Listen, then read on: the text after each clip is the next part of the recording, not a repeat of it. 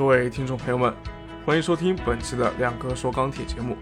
我是 MySteel 研究中心的高级研究员亮哥。亮哥带你用几分钟时间看清钢铁市场的运行逻辑。进入到十月份啊，已经明显能够感觉到市场的预期和心态都在变化，而心态的分歧呢，似乎也在加大。最近一周啊，黑色系的价格确实也是没有像之前那么势如破竹了。亮哥认为呢，市场已经出现季节性筑筑顶的表现，后期单边上涨的走势，从基本面的角度来看呢，已经到了强弩之末。首先，我们要搞清楚啊，从年度趋势的角度来看，近期到底是处在哪个阶段？今年的走势和背后的驱动力，我想啊，大家应该是比较清楚了。如果说去年四季度是海外需求和美元流动性释放，所带来这么一个爆发式增长的话，那今年上半年则是在四季度这两个驱动因素的基础上，还叠加了政策性的因素，提升了大家供给端啊对于供给端会收缩的这么一个预期。那尽管呢，在年终的时候，特别是五月份啊，这个呃之后，呃政策有所调整，不过到了下半年，海外消费已经逐步减弱。嗯，这体现在出口增速向正常水平的回落，而美联储货币政策尽管到现在还没有实质性的调整，但是在市场，但是目前市场预期的方向已经转向了，所以啊，下半年价格上涨的大部分原因就跟之前推涨的因素就没有太大关系了。那到底是什么导致的呢？其实下半年整体来说，整个逻辑都是切换到了一个供给收缩的逻辑上。当然，作为压制铁矿石价格的对策啊，那这个政策是成功的。不过呢，供给的收缩叠加上了这个国内旺季消费的这么一个表现，特别是九月份之后，又很出乎意料之外的出现了限电这么个现象。那所有的这些因素加起来，则是进进一步的支撑了成品材价格的上扬。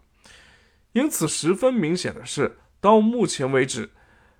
钢价的主要支撑力其实是来自粗钢产量平控以及限电这两个事件对供给收缩这么一个预期的影响。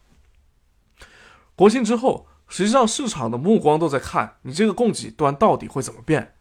啊？因为消费的季节性走弱已经是比较确定的事情了。据我们研究中心的调研。四季度建筑业的消费，它本身就是逐步走弱的啊。我们那些施工单位，基本上除了市政类的项目，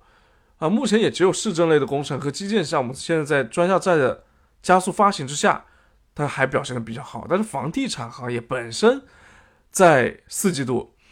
随着这个天气的转冷，它就是要进入到一个封顶啊，进入到一个从之前的建筑阶段进进入到后面的安装阶段。那在安装安装阶段的这个过程当中，对于建筑类钢材的消费就已经是没有了。那所以实际上大家都是看着你的供给端会怎么变啊？因为我消费端已经是比较确定的是要开始走弱了。呃，包括这个除了建筑业之外啊，像我们本来应该在四季度是旺季的汽车和家电，今年则是分别受到了芯片供给不足，还有这个我们家电的出口消费下降影响。那这个另外，工程机械也是出现了周期性的，这个目前是处在一个周期性的回落阶段，也只有这个船舶集装箱，啊，这两个跟海运相关的，以及跟房地产销售相关的，像电梯啊、厨电啊等后续安装这类的工程，这类的需求啊还比较好之外，实际上我们钢铁的消费总量其实已经是在下降了。呃，所以我们消费端已经下降这么一这么一个趋势是比较确定的背景之下呢，本周钢材价格的冲高回落，实际上它就是一次预期的释放。但是短期来看呢，这个价格并不是说我我释放完之后就就此掉头开始往下跌了。呃，个人认为短期来看价格还可能会出现反复，甚至还有最后冲最后一波冲高的可能性。这是因为啊，像江苏目前仍存在高达八百。二十万千瓦的这么一个电力缺口，这个很有可能会导致部分钢厂再度的进入减减产状态。另外呢，进入十一月份，采暖季限产要来了。我们看到现在最近东北那些地方已经提前的进入到了一些供暖的这个阶段。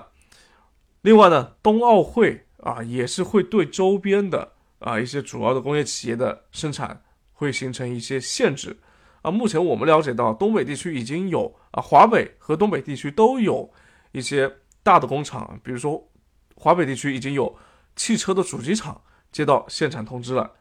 啊，都所以像汽车生产这样子，相对来说还不是高耗能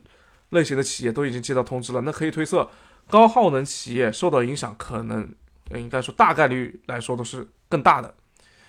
不过需要注意的是啊，虽然说我们一直在说限电，因为限电这个事情对于这个价格来说是是相对来说利好的，但是呢，实际上它对于工业所需的钢材来说是它的影响是集中在。供和需两端的，